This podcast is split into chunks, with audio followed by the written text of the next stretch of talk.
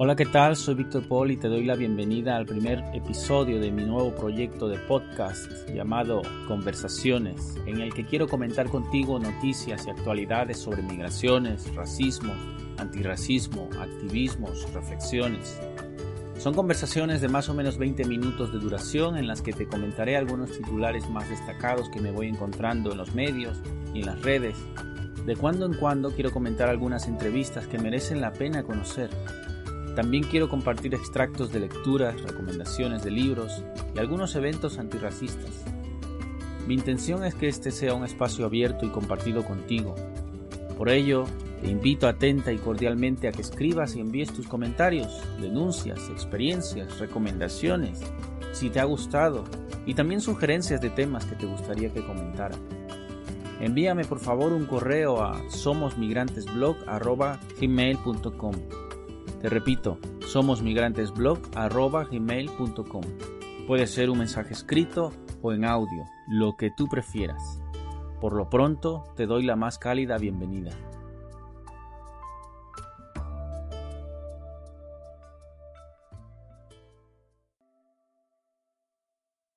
Quiero comenzar esta conversación con la noticia que ha causado mucho revuelo en las redes sociales eh, que habla sobre de que supuestamente los migrantes tendremos sanidad desde el primer día sin necesidad de padrón.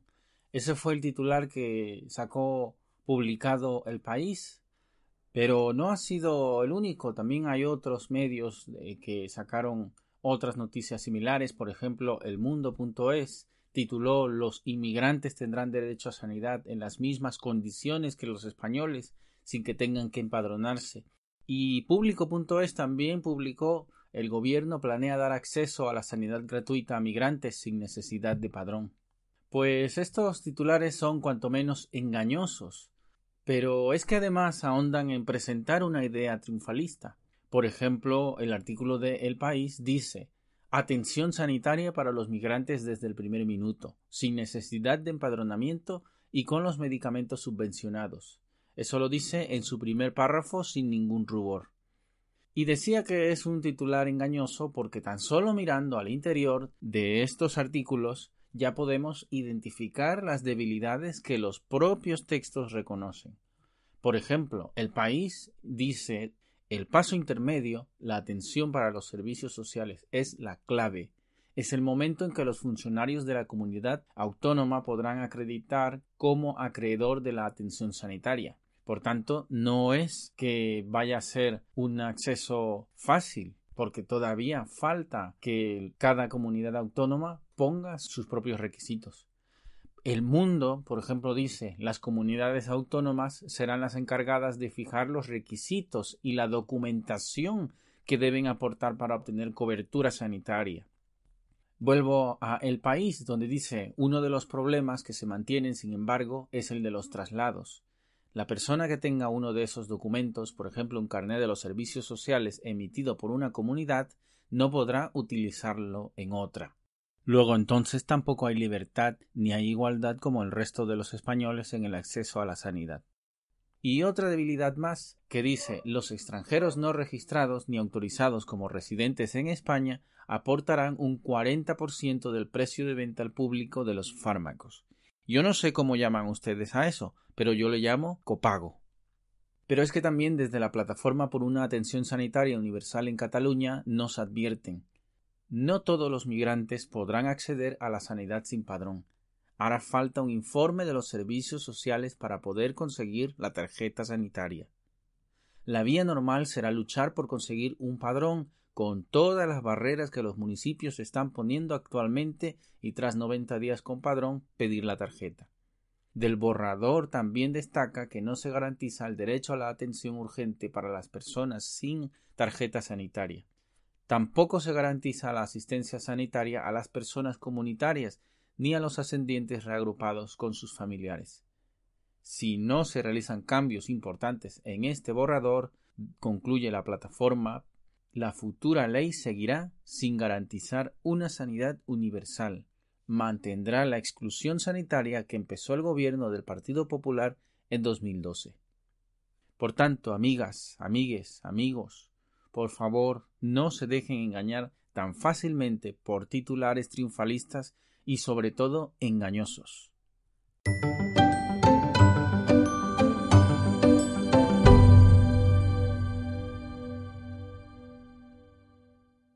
Seguimos de resaca futbolista con el Mundial y las perlas que nos van dejando los titulares. La vez pasada hablaba de Sport.es y su titular condescendiente y racista, la maravillosa impureza de la selección francesa, quizás pensando que aún les tenemos que agradecer el romanticismo. Ahora les comento otra gran perla de El País. Mbappé, la Gacela y la Pantera, de la firma de Diego Torres. Este artículo salió el 28 de marzo de 2017, ya tiene tiempo, pero francamente que yo recuerde, nunca antes había leído algo semejante por la increíble cantidad de lenguaje esclavista que contiene. El artículo completo no tiene desperdicio, ya que explica cómo funciona la forma racista de entender e interpretar el mundo futbolístico. Atención al uso del lenguaje. Dice los esquemas sirven para distinguir la complejidad del mundo y los analistas de los principales clubes de Europa se expresan con una jerga esquemática cuando se internan en el mayor de los yacimientos del fútbol europeo, el laberinto de la cantera francesa. Prosigue. Allí identifican argelinos y subsaharianos según principios culturales que determinen los dos perfiles futbolísticos básicos, asociativos con buen pie e individualistas atléticos, panteras y gacelas, según sean potentes o ligeros, y disciplinados o raperos para señalar con un rótulo alarmante a aquellos jóvenes franceses con inclinación a postergar el rendimiento para dejarse arrastrar por la inercia del gueto. Entonces el artículo se centra en la figura de Kylian Mbappé, que según el escritor rompe el esquema y los arquetipos. Mbappé dice es un maravilloso híbrido, reúne cosas buenas de tipologías que normalmente se contraponen por razones sociales, étnicas y físicas. Es la perla en el cofre más rico en talento del fútbol europeo. Pero atención a este párrafo en el que francamente me quedé ya de piedra.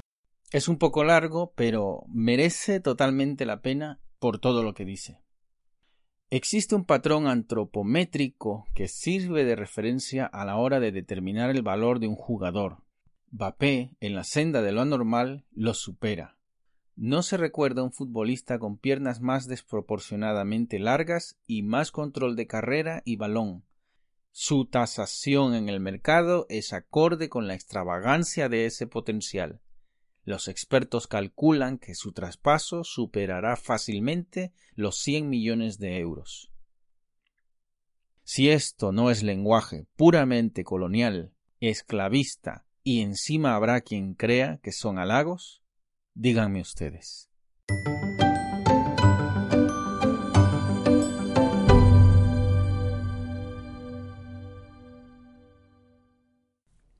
Y yo me pregunto, ¿por qué sirve el Mundial como lavado de cara del supremacismo? Tomemos el caso, por ejemplo, de Kolinda Grabar Kitarovic, la presidenta de Croacia. ¿Se acuerdan ustedes de todas las imágenes que los medios publicaron de ella y lo que dijeron de sus viajes al Mundial? El diario público fue uno de los que más contribuyó a hacer ese lavado de cara supremacista, titulando El ejemplo de la presidenta de Croacia. Paga sus viajes al Mundial y se descuenta el sueldo.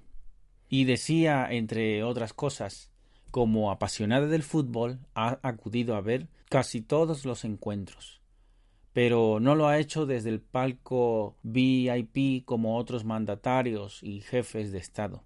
Disfrutó del Mundial desde la grada, vistiendo y luciendo la camiseta de la selección de Croacia, como una aficionada más. Animó al equipo y celebró los goles con euforia.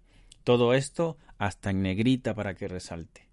Además, agrega, la también lideresa del partido de centro derecha Unión Democrática Croata pagó sus billetes de avión, otra vez en negrita, en clase turista de su propio bolsillo, y ha descontado los días no trabajados de su sueldo como presidenta del gobierno. He de decir que no ha sido el único artículo en ese tono de alabanza, hay muchísimos más. Pero, ¿qué hay detrás de este lavado de cara? No sé si fue para disimular un poco su artículo de exaltación, que por cierto, días más tarde modificaron el título. Pero el mismo diario público saca otra publicación el día 17, firmado esta vez por Esperanza Escribano, y esta vez también mejor trabajado. Lo tituló La adorable presidenta de Croacia que esconde a una política xenófoba. Obviando que el mismo diario participó en este lavado de cara, escribe que grabar Kitarovic generó títulos en todo el mundo. Por ejemplo, el diario ABC las presentaba como madre de familia y amante del deporte, o el diario AS hablaba de la presidenta del juego justo. Lo que no habían contado, dice este artículo, es que la ultraderechista ganó las elecciones en diciembre de 2014 con un programa con tintes racistas que atacaba directamente a los refugiados. En plena campaña propuso que se construyeran vallas como las de Hungría para evitar la entrada de los migrantes al país cuando huían desesperadamente a través de los Balcanes. Grabar Kitarovic también se opuso a las cuotas de reparto de migrantes que la Unión Europea acordó en 2015 para reubicar a 160.000 refugiados. De los 1.600 que le tocaba acoger, Croacia aceptó solo a 100. El último ataque xenófobo contra los refugiados ha sido la ley de extranjería croata, reformada hace un año, para prohibir la asistencia a necesidades básicas como la vivienda, la salud, el saneamiento o la alimentación a los inmigrantes en situación irregular. Prestar ayuda humanitaria a los refugiados estuvo también a punto de convertirse en un delito penado con multas de hasta tres mil euros. Y ni hablar de los tintes fascistas del equipo croata que están saliendo a la luz, o de los casos de corrupción ligados a este y otros escándalos en Croacia.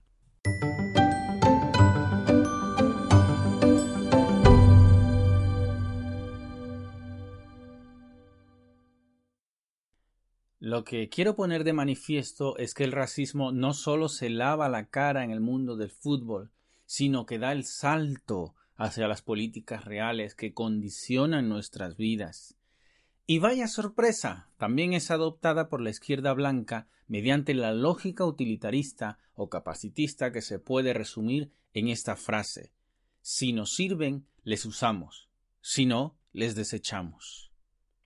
A ver si puedes adivinar qué político, o quizás deba decir académico intelectual, dijo las siguientes palabras los negros han ganado el Mundial de Fútbol. ¿Podría Europa salvar a los que vienen en pateras, aunque sea pensando que alguno seguro es un genio del fútbol? Esa frase de Juan Carlos Monedero el día 15 de julio resume la lógica utilitarista de usarnos a las personas migrantes para sus beneficios. Dan igual nuestros proyectos de vida, dan igual nuestras decisiones personales, dan igual nuestras capacidades. Lo que importa es que les sirvamos para lo que ellos quieren, cuando quieren y donde quieren, y si no, fuera. Las puertas no se abren, o peor, aunque se abran, después somos desechables. Esa misma lógica es reproducida por el máximo líder de una izquierda que agita el miedo a la clase que él representa. Pablo Iglesias advierte que no habrá pensiones en el futuro si no venimos migrantes a trabajar para ellos. Escuchemos por nosotros mismos cómo articula, cómo encaja, cómo teje él mismo su discurso desde esa visión más paternalista, propia de la izquierda blanca, que además ya ha autoproclamado a todo el país antirracista y que hay que estar orgullosos de que España es un país antirracista. Vamos a escuchar. Nosotros vamos a seguir empujando y presionando para que nuestro país sea parte de los países de Visegrado, nuestro país sea lo contrario a lo que está haciendo Italia y seamos un ejemplo en el respeto de los derechos humanos. La imagen del Aquarius tiene que ser la imagen de España, una España solidaria, una España además en la que ninguna fuerza política, y esto lo digo con orgullo, saludó la victoria de Trump en los Estados Unidos, un país en el que los discursos racistas no han podido entrar. Que nuestro país sea una referencia del antirracismo nos tiene que hacer a todos y a todas estar orgullosos. Yo también me congratulo de eso. Y el año en el que la natalidad en España está más baja, el año en el que ha habido más fallecimientos en España desde 1941, hay una cosa que todas las personas que nos estén viendo tienen que saber.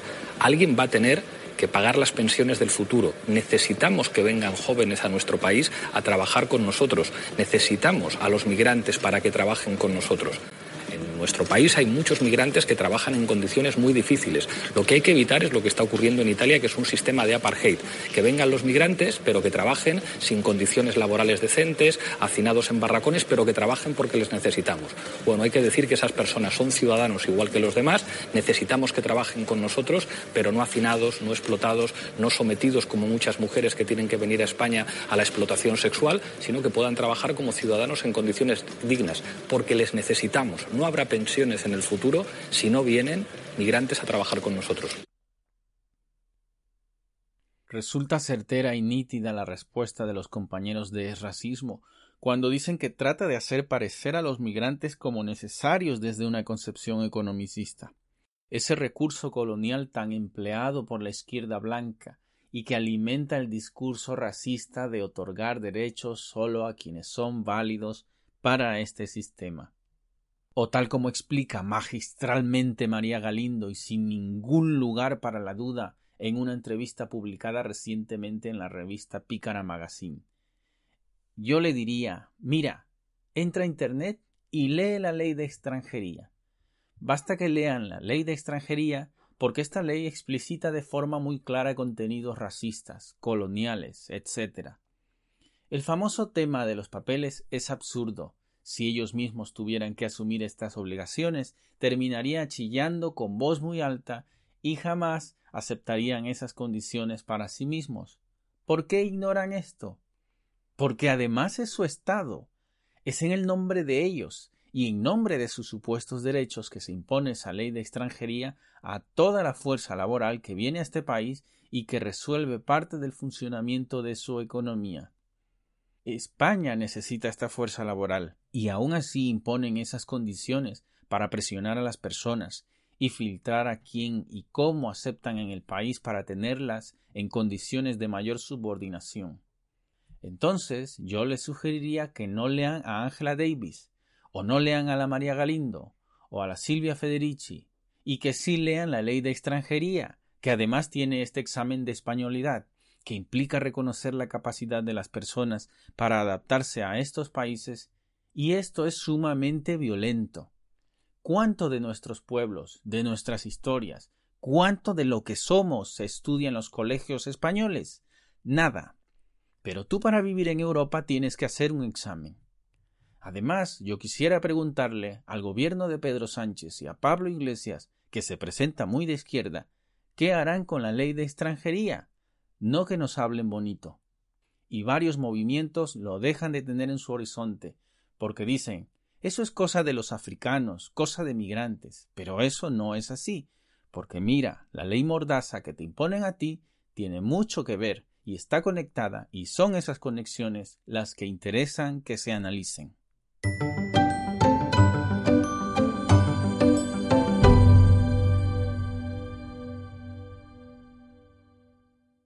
Decía Fatiha al-Mowali, yo no sé cómo lleváis todo este racismo, hermanos.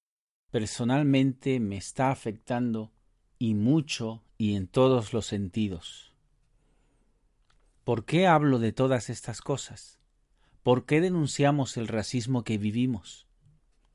Lo hago precisamente por lo que ella dice, para que nuestras hermanas y hermanos sepan que no están sufriendo solas, solos, que pese a la distancia les vemos, les sentimos, les acompañamos, nos acompañamos juntas, juntos, juntes en este camino, sobrellevando ese dolor tan conocido que nos atraviesa, aumentando esa fuerza que nos une y nos hermana. Eso es lo que nos diferencia del análisis neutral y blanco que pretende estar siempre encima nuestro, enseñándonos qué hemos de ser, qué hemos de sentir y dónde hemos de ir. ¿Cómo llevamos todo este dolor?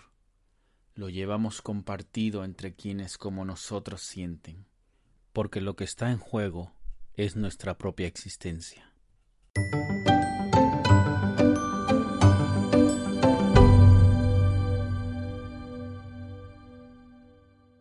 Me gustaría finalizar esta conversación con la lectura de un cuento En esta ocasión voy a leerles un cuento de Durito, un pequeño escarabajo que usa gafas y fuma pipa. Además es un escarabajo muy estudioso. Durito es un personaje recurrente en los relatos escritos por el subcomandante insurgente Marcos, del ejército zapatista en México.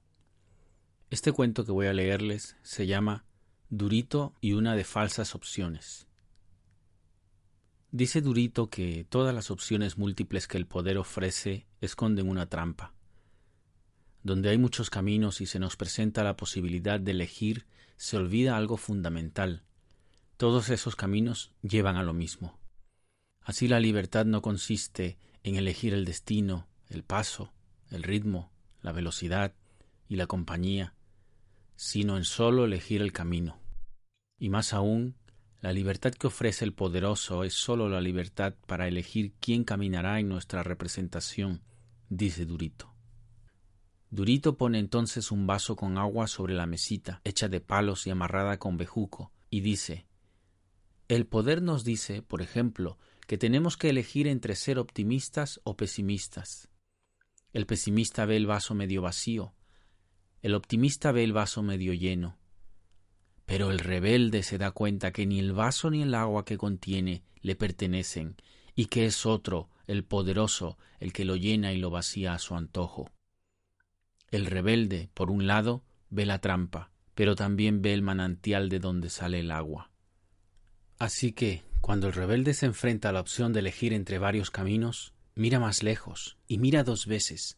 Mira que esas rutas llevan al mismo lugar, y mira que al lugar donde quiere ir no hay camino, entonces el rebelde, en lugar de angustiarse por encuestas que dicen que un camino es mejor que otro, porque tanto por ciento no puede equivocarse, empieza a construir un camino nuevo, dice Durito.